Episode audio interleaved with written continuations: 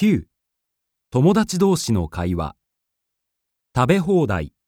1この食べ放題すごく良かったよ。この前行ったんだけどとにかくメニューが多いのなんのって。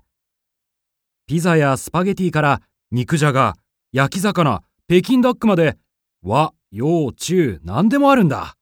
それに全部出来たて。ああ、ここ今人気だよね。ステーキも結構美味しいし。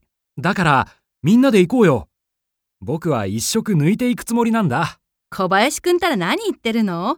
胃の大きさは食事の量によって変わるようになっているのよ。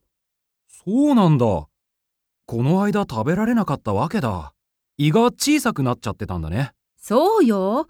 空腹で言ったらたくさん食べるどころか、いつもより食べられなくなっちゃうんだから。